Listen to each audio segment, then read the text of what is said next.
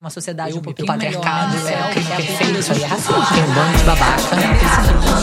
Tem um ódio das mulheres. Eu acho que o deboche é muito bom. Calma-se. Tem gente que gosta, tem gente que se identifica. Senta direito, garota.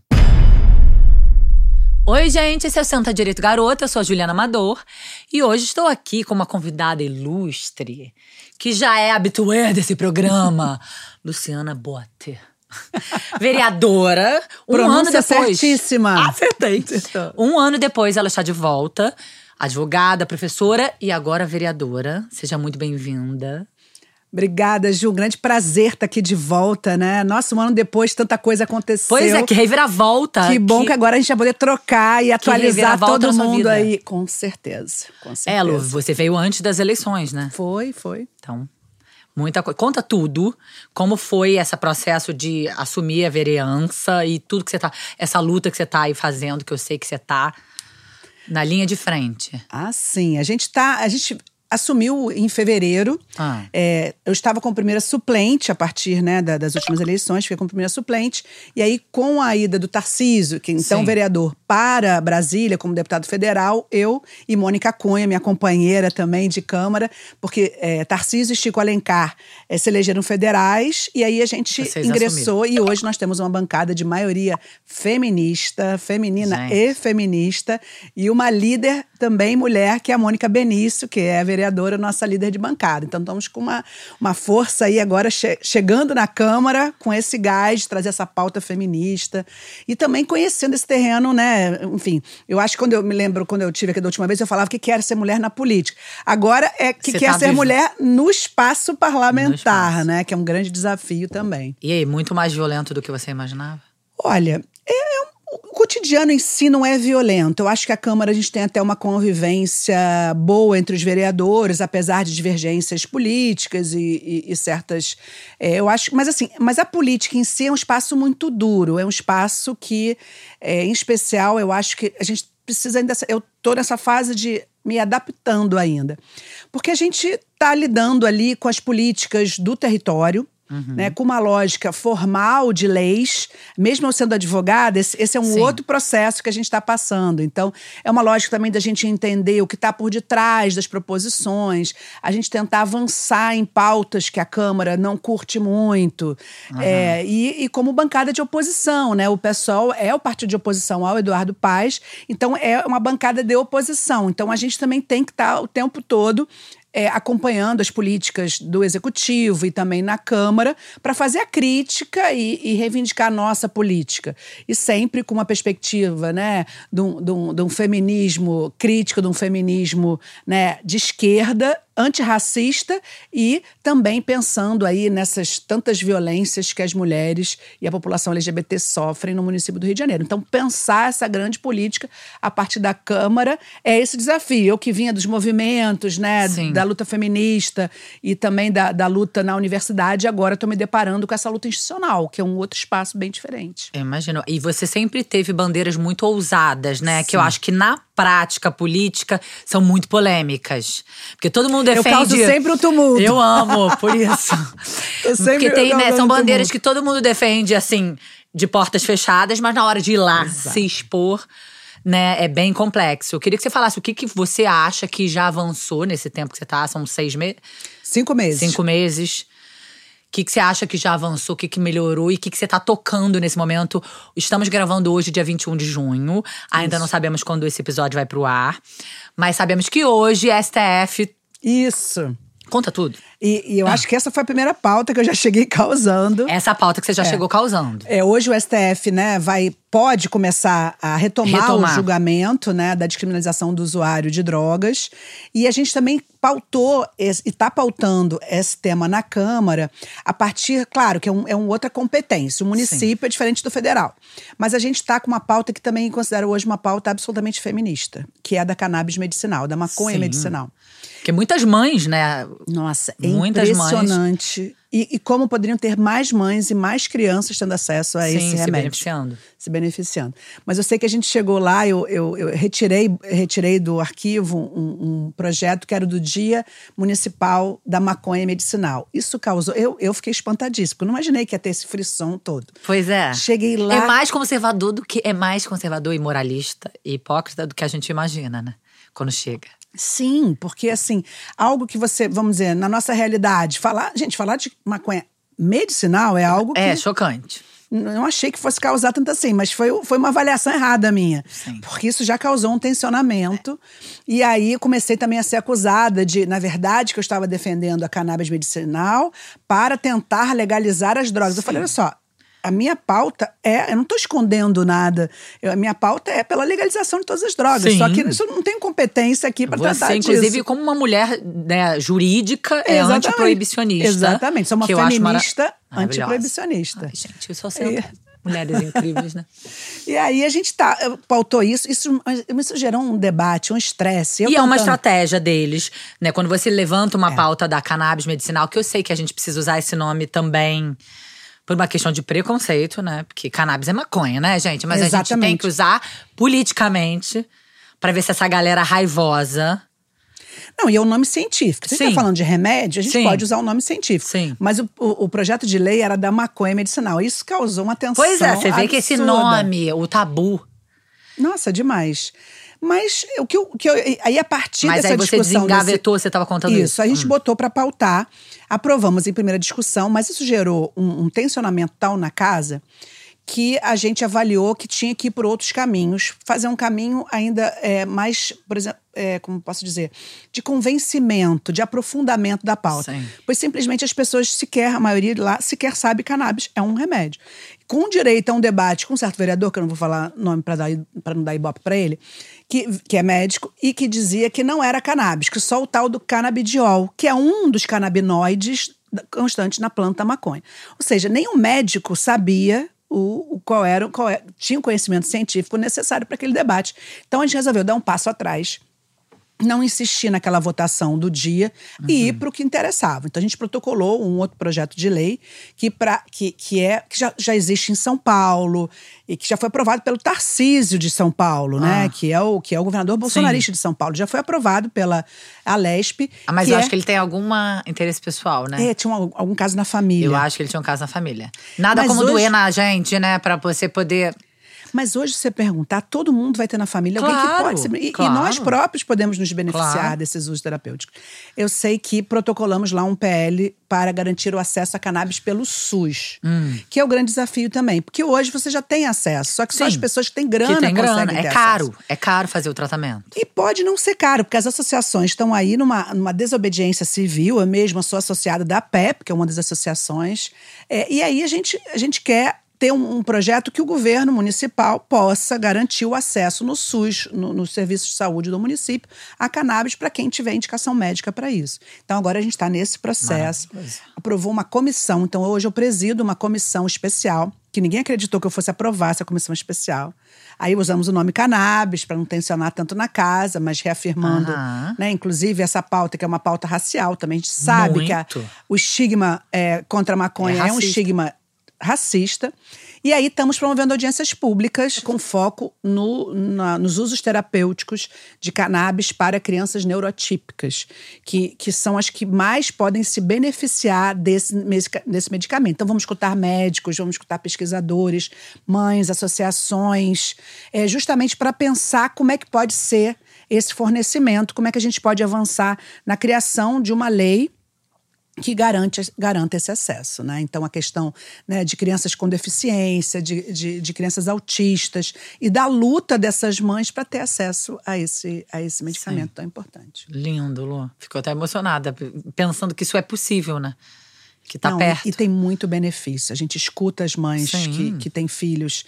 É, assim, é, um- é, é uma nova realidade que se abre. Sim. É, de, de- muitas, muitas crianças, elas não, não têm nem expressão oral. E com a cannabis, elas, elas desenvolvem a fala, a comunicação.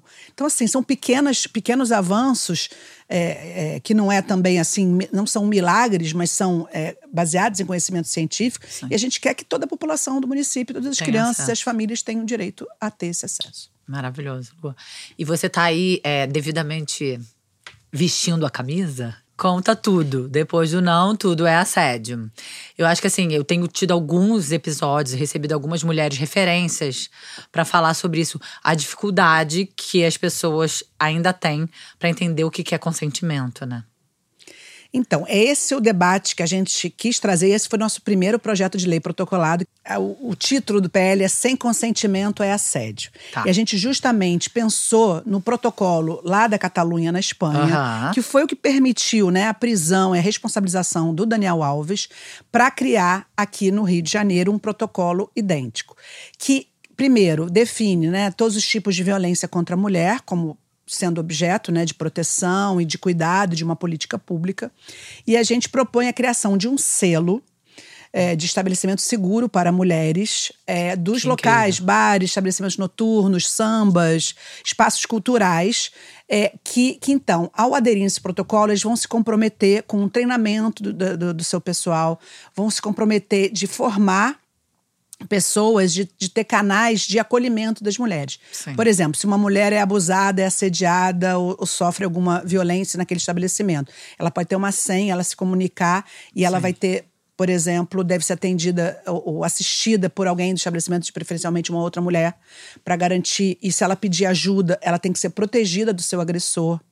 É, ela pode também é, é, ser, ser instada, é, instar ou pedir alguém para acompanhá-la em casa depois, ou chamar alguém para ajudá-la. Esse estabelecimento também vai ter todo o cuidado de ter cartazes, alertas, e justamente para que não fique a palavra só da vítima, Sim. para que haja uma prevenção das pessoas que trabalham naqueles locais e um espaço seguro de denúncias. Porque a gente sabe que a questão do consentimento, é, é, e é um dos debates, eu acho que mais. A gente, primeiro a gente falava, né? é, que não é não. Sim. Não é não é uma afirmação importante, mas a gente tem que dizer também que o consentimento tem que ser expresso, né? É, eu acho que o não é não dá margem pra esse sim que Exato. quer dizer não, Isso. esse riso que quer dizer sim, o, o Exato. riso nervoso, né? Desconsidera todo um, um, uma- um comportamento social que a gente foi a gente foi criada. Criada. A gente foi. Exatamente. A gente tem muitas vezes medo de dizer não. Exato. Né? Quantas vezes a gente deu uma risadinha nervosa pra se livrar? Uhum, Teve medo de dizer não e tomar um- uma puxada. Uma... Então, assim, é, é, é muito simples falar não é não, né? Exatamente. E aí a ideia do essas- sem consentimento é assédio, que é o nosso nosso projeto, é justamente trabalhar também nessa, porque não adianta também você dizer, e se fosse na esfera federal, podia ter crimes, aumentar o número de. Como eu Sim. sou antipunitivista, Sim. você sabe disso. A gente trabalha na prevenção. É, eu acho que é uma educação, né? É uma educação, exatamente. É chocante, mas é uma educação dos funcionários, da população, dos homens. A gente tá aqui educando homens em 2023. Exatamente. E pensar também que é o seguinte: um dos maiores problemas também é a palavra dessa mulher não valer. Eu, que, que como advogada feminista, que acompanho muitos processos é, e sempre atuei na justiça criminal, a gente vê o caso da Mari Ferrer, é mais um deles, Sim. que a palavra da vítima não vale. Não só o nosso, é, o nosso consentimento, né, ele não é levado em conta, como num processo é como se a palavra da mulher não valesse. Sim. Então, é- essa, essa, esse protocolo também permite, ao botar o estabelecimento para apoiar aquela mulher, permite, caso ela queira denunciar, que tenha alguém, inclusive, que possa estar junto com ela para dar esse apoio. Porque o que às vezes acaba acontecendo é que as mulheres demoram muito para denunciar. E aí, ao demorar, isso gera no processo uma dificuldade de coleta de provas. E, e- e parece, às vezes, que, ah, não, ela não denunciou porque ela não quis, porque não houve É. nada. Aí, subitamente, ela resolveu se vingar e entrou com uma denúncia. Como a gente, quando a gente sabe que não é assim.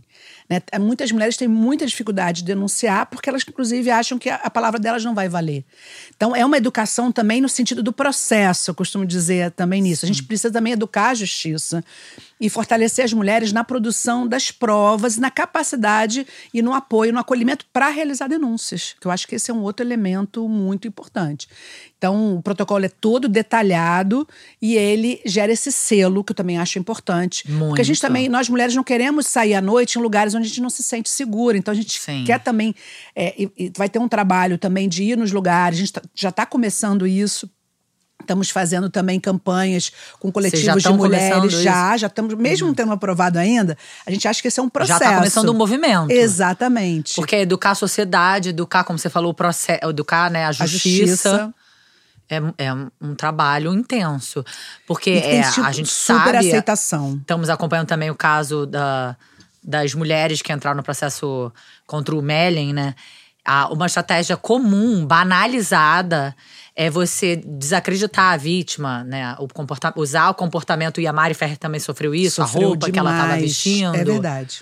Então é, é- Cara, É duro ser mulher no Brasil, não é fácil, não. Mas a gente tá junto, né? Eu acho que Sim. essa- essa questão da coletividade, das mulheres estarem construindo isso junto, a gente também tá fazendo um diálogo justamente para ter cada vez mais coletivos, mulheres nos apoiando para tocar esse projeto adiante, para também a gente poder reivindicar a partir de um coletivo que diz a gente não aceita mais essa realidade, É. não aceita mais ser E é uma tratada assim. força-tarefa, Lu, porque eu digo isso porque gente- também quando você chegou aí, né? Ela chegou no estúdio, você chegou aqui no estúdio, eu te contei, cara, você viu que acabou de sair. A- quer dizer, a imprensa também precisa ser educada. Minha Sim. amiga Cris Fib, maravilhosa jornalista, segura a barra que é essa bandeira de educar a imprensa, É a forma verdade. como eles comunicam. Né? Muito hoje machismo envolvido. Muito. Hoje saiu uma notícia dizendo que a, que a, né, a, a chamada da notícia era Daniel Alves diz que perdoa. Ai, gente. Então, assim, é, é um trabalho de força-tarefa, interdisciplinar. Sociedade, imprensa, advogados, judiciário, executivo. E a imprensa só começou a, a- a mudar a posição, especialmente o movimento do Me Too, que eu acho É, muito importante. Mudar a posição, passos de formiguinha. É, mas assim, mas ao mesmo tempo sendo tensionada a isso. Sim, né? nada, sim. nada de legítima vontade Nada. pessoal. Mas quando também, eu acho que esse é um grande desafio do momento, é a gente entender que uma mulher denunciando sozinha, a chance dela ser atacada, ser desacreditada é muito grande. Mas sempre quando a gente consegue avançar nos episódios, a gente vai ver que esse assediador, que esse violador, ele nunca fez uma vez só. Sim. Ele é, é é uma pessoa que teve uma, uma, uma atuação com vários. Tem aquele Brenan lá de Pernambuco também, que é um cara extremamente violento. É, o, o próprio. O próprio Daniel Alves, se você for investigar, vai ter outros Sim. casos. Né? Tivemos agora o caso do Robinho. Tem uma cultura machista também. É, o do Robinho, que já não é de agora, né? Que é um, quer dizer, ele Robinho já foi condenado. Já foi condenado na Itália, exatamente. E corre o risco de. de e estamos tentando. Pois ou é. estamos É tentando que ele possível? venha cumprir. Sim, é possível. É Juridicamente possível, sim. Mas tudo depende de uma decisão do tribunal, né? Então agora tem que aguardar. a Uhum. Essa pressão, então, que tá acontecendo é pra isso. Sim, exatamente. Porque ele não pode cumprir pena, Pena lá, ele não pode ser extraditado. porque ele já está aqui. Sim. Mas aqui também, como a condenação é, foi internacional, tem, uma- um, tem um, uma- uma- um debate jurídico que é, que é se ele precisa ser novamente julgado aqui Aham. ou se a própria sentença é, condenatória no exterior já pode ser executada aqui, ou seja, só colocá-lo para cumprir pena. Eu entendo que ele, essa sentença pode sim ser cumprida aqui. E o futebol tem muitos casos como esse, mas o, o meio artístico também, como você estava falando Sim. essa, essa questão do, do assédio em- na relação né, dos diretores, atrizes e, e todas as equipes né, de, de, de audiovisual, de comunicação. É bem muito. grave E isso. fica muito é, nebuloso, ou como a Maíra Cota, advogada maravilhosa, Ai, que maravilhosa, veio Maíra. aqui. Ah, Maíra veio, que veio, maravilha. tá que a minha gangue é muito poderosa. Nossa, ela, Ela, tá. ela usou essa expressão maravilhosa que é uma zona cinzenta. Sim. Essa coisa do consentimento. E nesse meio dos atores, né, que você falou, no meio artístico, digamos assim, essa tal liberdade, essa forma, essa maneira mais informal Isso, de se relacionar. É. Se confunde muito com como se confunde dentro das casas boates, que é esse trabalho maravilhoso que você está agora focada, que é essa forma né, de, de se relacionar. E a gente está conversando aqui rindo, isso quer dizer que eu tô te dando Exato. sinal verde para E você. se você faz uma, uma sinalização, Sim. não, não, é, ou diz não, ou com seu corpo também Pois se é.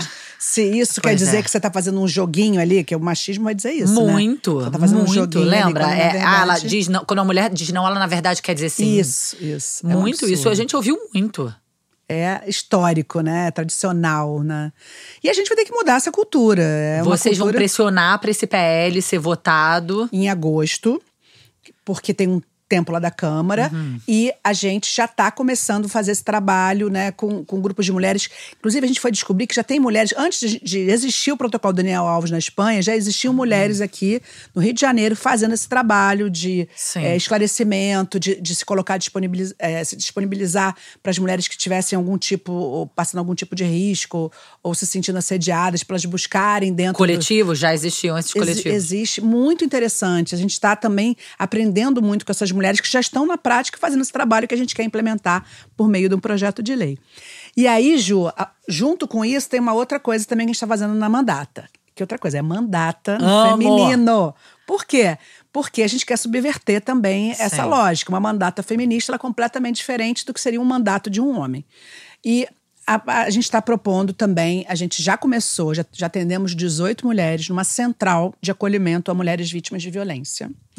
Que se chama Central Acolher, que tem um duplo sentido. É acolher do acolher, das mulheres, Sim. a gente poder receber essas mulheres, para receber, escutar, encaminhar e acompanhar, né, como, como foi aquela denúncia seguiu. E tem do acolher no sentido de meter a colher. Então é Ah, a ponto maravilhoso. colher né? É, e, e é ne- nesse sentido a gente está recebendo essas denúncias por, por WhatsApp e faz encaminhamentos para serviços Mas de você, proteção a à mulher. própria, a própria vítima que entra, que pode fazer uma denúncia. Isso. Uma vizinha pode? Em tese Como é que pode, funciona mas isso? o que a Explica um gente pouquinho vai melhor. é, então, em tese é a própria vítima. Mas, é, por exemplo, se, se a, se a vítima É um tiver canal força- no WhatsApp, É um, um canal no WhatsApp. Vamos é- disponibilizar vamos esse disponibilizar, canal É 21 999 400 180. Né? Então, 021 999 400 180. Isso é, a gente, é, a resposta vem em até 48 horas para quem mandar o zap e a gente, de qualquer forma, manda algumas orientações de emergência, Sim. claro, caso seja uma situação de emergência. Tem uma equipe interdisciplinar lá na Mandata, que é composta por advogada, psicóloga e assistente social, que fazem, é, que fazem essa recepção dessa mensagem e encaminham ou marcam um atendimento, ou orientam a pessoa o que ela deve fazer. Então, a ideia é a gente poder também não só dar esse acolhimento, dizer para essa mulher, você não está sozinha, nós Sim. estamos aqui para te ajudar. E dos mais variados tipos de violência, sempre com esse atravessamento de gênero. Sim. E, e nesse sentido, a gente é, é, atende, vê, faz a escuta, é, orienta para onde encaminhar. Então, um dos encaminhamentos que a gente faz é direto para o Núcleo de Defesa das Mulheres da Defensoria Pública, que tem um papel importantíssimo, especial nas capitais, Rio de Janeiro e São Paulo, mas em todo o Brasil. Mas aqui no Sim. Rio elas são maravilhosas, Pois um é. dos grupos que mais atuam. A gente encaminha para elas, ou encaminha, muitas vezes, essa mulher, por exemplo, não consegue ir na delegacia registrar a ocorrência. A gente vai também oficiar, a gente tem, já fez acordos né, com, com várias autoridades para caso as mulheres, por exemplo, não consigam registrar na delegacia uma violência. Não consigam por quê? Por medo? Por. Não, porque você tem uma lógica que a justiça criminal e a polícia não reconhecem as Sim, violências que as eles debocham, sofrem. né? Às vezes até na, na delegacia Sim. de mulher, que deveria ser a mais treinada, a mais especializada. E aí o que, que a gente faz? A gente, então, é, já, já fizemos um, um, um- A gente protocola um ofício, encaminha ou vai junto com essa mulher para de, a delegacia para deixar bem claro, ela está acompanhada, estamos supervisionando. E aí a gente vai depois também receber o feedback, deu tudo certo, o que, que faltou, o que, que a gente pode aprimorar. E a ideia não só é de dar esse atendimento, mas como também isso poder gerar políticas públicas. Ou seja, Sim. a gente vê quais são os gargalos, fazer encaminhamentos com essas autoridades e propor projetos de lei também para é, pensar políticas públicas para impedir que aquela situação se mantenha. Então a gente está nesse gás total agora e está crescendo, está crescendo e a gente está tendo uma, uma, uma experiência também que é do cotidiano, de ver também como, como poder aprimorar esse atendimento, Sim. esse acolhimento para dar conta da diversidade de mulheres, das questões que atravessam aí essas violências que, claro, a maioria dos casos que tem vindo é de violência doméstica. Mas a gente tem também, por exemplo, um caso de uma, uma mulher que foi presa e aí buscou ajuda também. O caso de, de uma mulher que, na verdade, ela busca a gente porque ela, ela, ela não sofreu propriamente uma violência que seja, vamos dizer, tipificada como uma violência física. Mas ela percebe que ela está sofrendo uma violência psicológica ou uma violência Ah, mas patrimonial. sim, violência psicológica também está incluída nesse. Sim, e a gente mu- muitas vezes está tá nesse trabalho de tentar ajudar essa mulher a poder buscar alguém, e a Sim. gente também, nesse acolhimento, ajudar ela a sair dessa situação, né? Poder ser um apoio. E está sendo desafiador, mas assim, muito, muito animada. Isso surgiu justamente porque eu, como advogada feminista, já recebia muitos Sim. pedidos de ajuda Imagina. e tentava encaminhar, mas eu sozinha não dava conta. Agora, Sim. com essa estrutura né, de uma mandata, a gente está conseguindo transformar isso num, num atendimento que está sendo uma experiência incrível. A gente quer cada vez aprimorar mais e divulgar mais para poder atender mais mulheres. Que incrível, Lua. Parabéns. A gente está também na, na comissão permanente da Mulher da Câmara, que também é um desafio, que é uma Câmara de 51 vereadores, só somos é, atualmente nove mulheres ou sete, porque uma saiu. Nossa. É, é um número muito, Ainda é muito, muito pequeno. Pequeno. E a gente tem essa comissão, que, que é composta pela Mônica Benício, né, Uhum. que é do pessoal também vereadora, e a Verônica Costa, que é Uhum. vereadora do PL, que é, que é do funk, conhecida Sei, Mãe também. Loura. Mãe Loura, exatamente. E a gente está aí, ah, tá aí tratando. Hoje, hoje é um dia especial, 21 de junho, que a gente está gravando, que é o dia por uma educação não sexista, né? Por Uhum. essa questão da educação e trabalhar. é, é, é, vamos dizer, o fortalecimento da mulher e, e a luta contra a violência contra a mulher é por meio da educação. E aí Uhum. estamos fazendo atividade nas ruas com banquinhas e vamos fazer hoje, no final Ah, do é? dia, uma audiência pública. Ah. Vai ser nossa audiência pública inaugural para receber denúncias de movimentos, de ideias para a gente construir esse trabalho é, dessas comissões, que tem uma comissão permanente, tem uma comissão especial. Então a gente está aí com duas comissões super potentes para trabalhar essa escuta de movimentos de mulheres para essa construção de políticas públicas e fiscalização também das políticas Sim. públicas que envolvem em especial esse recorte de gênero, né? A gente sabendo também que além do recorte de gênero tem um recorte de, de, de classe e raça muito forte. A gente sabe que as mulheres negras também têm sempre, são sempre as, as maiores vítimas, não só de violência, mas também na negação de políticas sociais, de acesso a, a serviços públicos. Então a gente está aí com esse, com esse foco. E hoje, que é um dia importante, e a gente intersecciona também a questão do feminismo com a questão da educação, que para É, mim hoje Eu ia te são perguntar pautas, sobre as questões da educação. são pautas centrais assim hoje. Uma educação municipal, que é a nossa Sim. competência, na maior rede de escolas da América Latina. São mais de 1.549 escolas no município do Rio de Gente. Janeiro. É o serviço público que mais, né, saúde e educação, eles estão Sim. em todos os territórios. Mas a escola está ainda em mais territórios do que a própria do que a própria saúde, se você for olhar bem. É, mas ainda assim é uma, é uma, é uma demanda constante é, que a gente recebe denúncias também de falta de professor, de falta de apoio na à educação especial e inclusiva, Sim. que é, que é uma pauta também que interrelaciona com a cannabis também. Pois é. E a gente está nessa luta, eu estou chamando por uma educação feminista e não sexista. E hoje é um dia importante para marcar isso. Porque essa nova geração que vai, que vai vir aí, a gente também precisa estar aí atento, que são, é, é- é aquilo que a gente falou, né? Educar não só Sim. a sociedade, mas a gente começa educando as nossas crianças também. Eu fico tão feliz, faço visita à escola toda semana, mais de uma Sim. escola, quando a gente vê aqueles cartazes das mulheres no 8 de março, das grandes ícones do feminismo, é, trabalhos mesmo de, re- de, de estudantes falando no respeito à mulher, no combate à violência, assim, tem muita coisa para fazer no chão da escola também para o fortalecimento da luta feminista e essa luta né, por igualdade e por democracia, né? É incrível. Tô assim super eu como professora, mas da universidade, né? A gente está agora indo pro Pra base. pra base, para o ensino, é, para educação infantil, para o ensino fundamental, que tem aí também muito feminismo envolvido. A maioria né, da- da- da- das professoras é mulher. Sim. E nós temos aí uma, uma, uma luta muito importante que a gente quer E fortalecer. tem que é uma pela desvalorização da- das professoras da educação infantil muito grande, né, Lu? Eu acho que tá to- muito associada com machismo, feminismo, porque ah, são cuidadoras, sabe? Não, tem, não, valoriza a função pedagógica importantíssima de Cê- formação da base, que você tá falando maravilhoso Você tem mesmo. toda a razão. E uma das lutas essenciais que tem a ver com isso que você falou é a luta por creche, pela universalização da creche. Aham. Por quê? Porque a gente sabe que, em especial, a, pensando em educação infantil, e a educação infantil inclui também eh, nesses anos iniciais, no que chama do berçário Sim. e tal, isso também tem todo um trabalho. E não são só cuidadoras ou mulheres que vão assistir aquelas crianças. Você tem trabalhos hoje, desde né, da primeira idade, é, com um projeto pedagógico, Sim. pensando uma educação integral, pensando uma educação é, que seja inclusiva. E o que, que a gente tem no Rio de Janeiro? A gente tem um déficit de mais de 20 mil vagas em creches. Ou seja, creches públicas, né? Aham. A gente sabe que quem tem dinheiro Claro. E paga caro por creche. Quem tem Caríssimo. dinheiro paga caro por creche.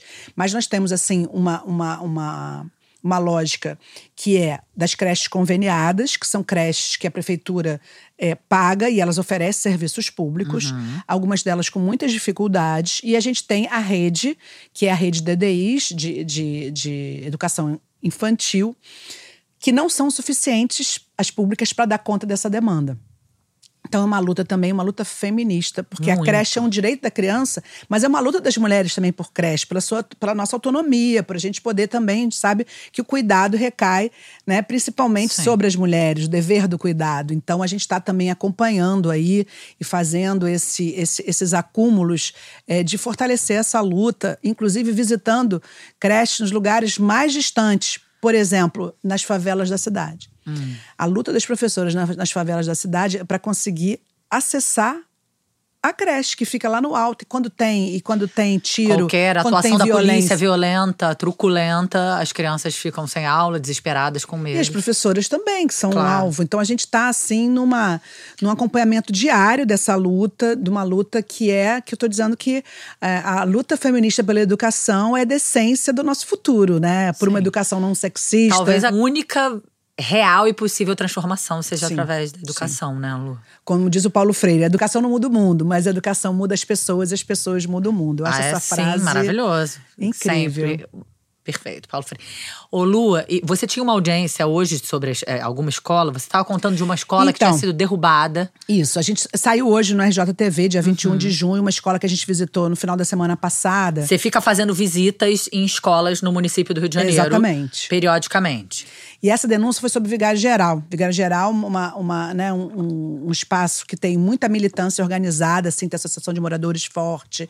E eles nos convidaram para visitar um terreno onde havia uma escola, Escola Jorge Garcia, que foi derrubada porque estava sem condições, estava com ameaça de desabar. Nós temos muitas escolas no município do Rio de Janeiro que foram construídas lá na época do Brizola para terem uma duração de 10 a 15 anos e que nunca Foram abandonadas depois. elas nunca. Elas, É. elas, elas eram provisórias, deveriam ter sido substituídas por escolas permanentes, mas não, isso não ocorreu. E esse era um dos casos. E aí houve alguma, alguma, algum risco apontado, e essa escola foi derrubada. E justamente para ser reconstruída outra, e aquelas crianças foram transferidas para outra escola. Só que a outra escola fica a mais de um quilômetro de distância. Só que isso ocorreu faz quase um ano e não tem nenhum planejamento, nem cronograma de reconstrução dessa escola. Ainda estão uns entulhos assim no terreno. Sim, a gente chocante. foi visitar o terreno e ouviu as mães. E as mães contando que elas têm que andar, caminhar longas distâncias com as crianças. Porque também, se for criança pequena, o responsável não tem direito a, a- ao passe livre, né? Essa é uma luta também, a gente protocolou Muito. um PL para isso.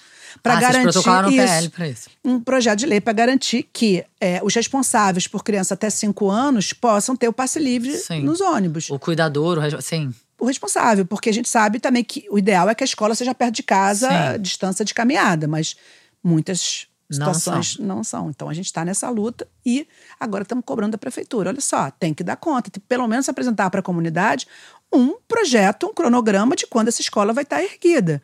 Porque essa questão também de ter escola longe de casa é, é, é, é, é a crise, é o caos no cotidiano da família. A gente quer lutar para que a escola pode ser, pode, possa ser perto da casa das Sim. famílias, das pessoas, né? Todas que têm seus filhos nas escolas. E, em especial, tem que garantir que a escola pública seja acessível. Então, é uma luta importante, cotidiana, porque todo dia tem denúncia, alguma coisa de alimentação na escola, é, falta de professor no início do ano, agora essa escola que foi derrubada, a questão da educação inclusiva, que é, um, que é uma demanda assim, de muitas mães. Porque não tem profissionais suficientes, eu imagino. Né? Exatamente. E cada criança, né, cada criança tem a sua particularidade, tem a sua especificidade. E a escola também tem o desafio de atender essas crianças. Sim. E precisa de profissionais capacitados. Agora, uma pergunta que eu acho que as pessoas comuns devem ter. Por que, que algumas escolas públicas funcionam maravilhosamente bem e outras não? É, a- é a gestão interna da escola, é a- cada uma tem uma. Veja, é, a administração geral da rede Hum. não é um desafio fácil, né? Uhum. Mais de 1.549 escolas, como eu falei. É, A questão, eu acho, é que se você for para a Zona Sul, você vai ver mais investimento na Zona Sul Sim, do Rio de Janeiro. imagino. Quanto mais distante a escola, Sim. e quanto, em especial escolas de difícil acesso, por exemplo, nos morros, nas comunidades onde há violência, você, você te- é que vai ficando sempre no final da linha. O desafio Aham. é você garantir que todas as escolas da cidade tenham a mesma condição Pois é. tanto de profissionais, né, capacitados, bem remunerados, a, a profissão, né, do educador e não é só o professor, é o secretário escolar, Sim. é a merendeira que a gente quer que se- chamem cozinheiras escolares, né, são os agentes educadores, são os agentes de de apoio à educação especial para crianças, né, que, que com deficiência e aí a gente tem todo um pensar essa essa escola que na verdade vai depender da verba que chega, da, da própria administração.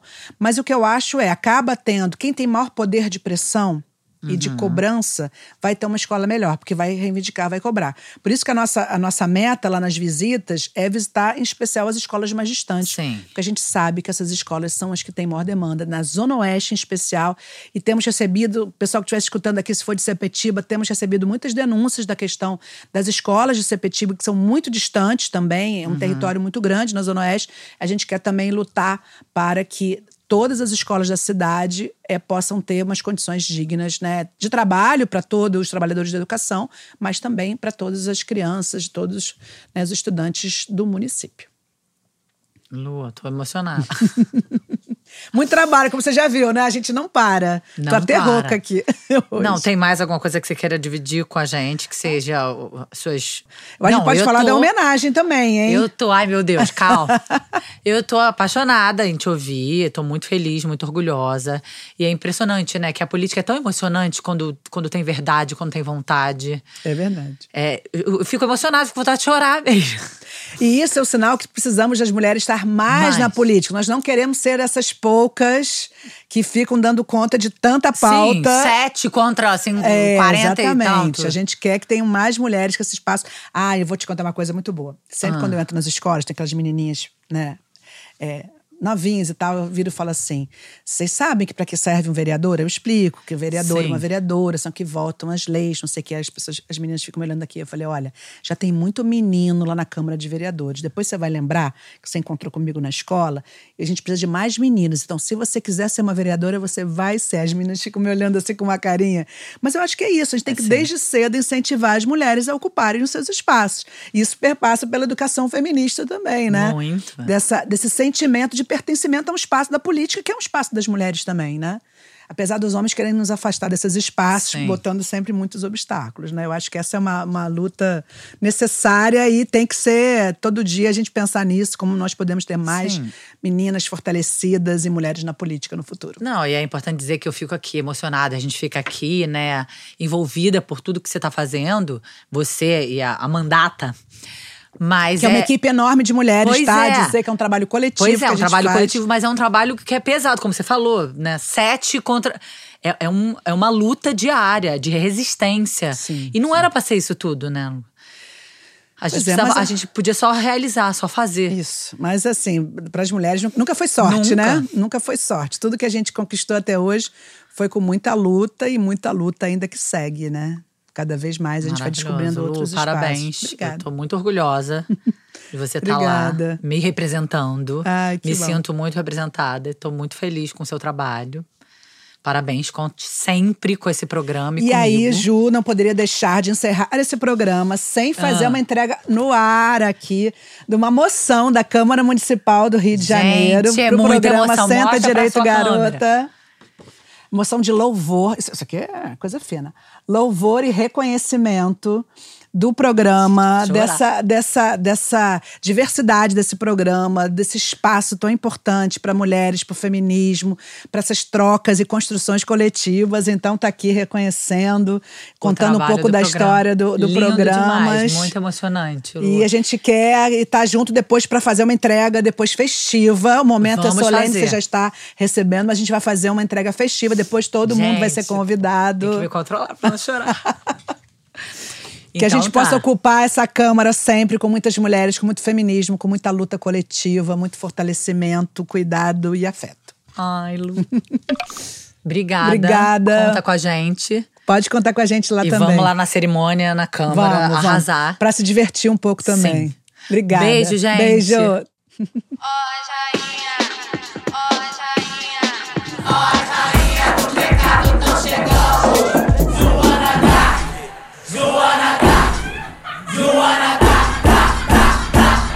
Senta direito, garota.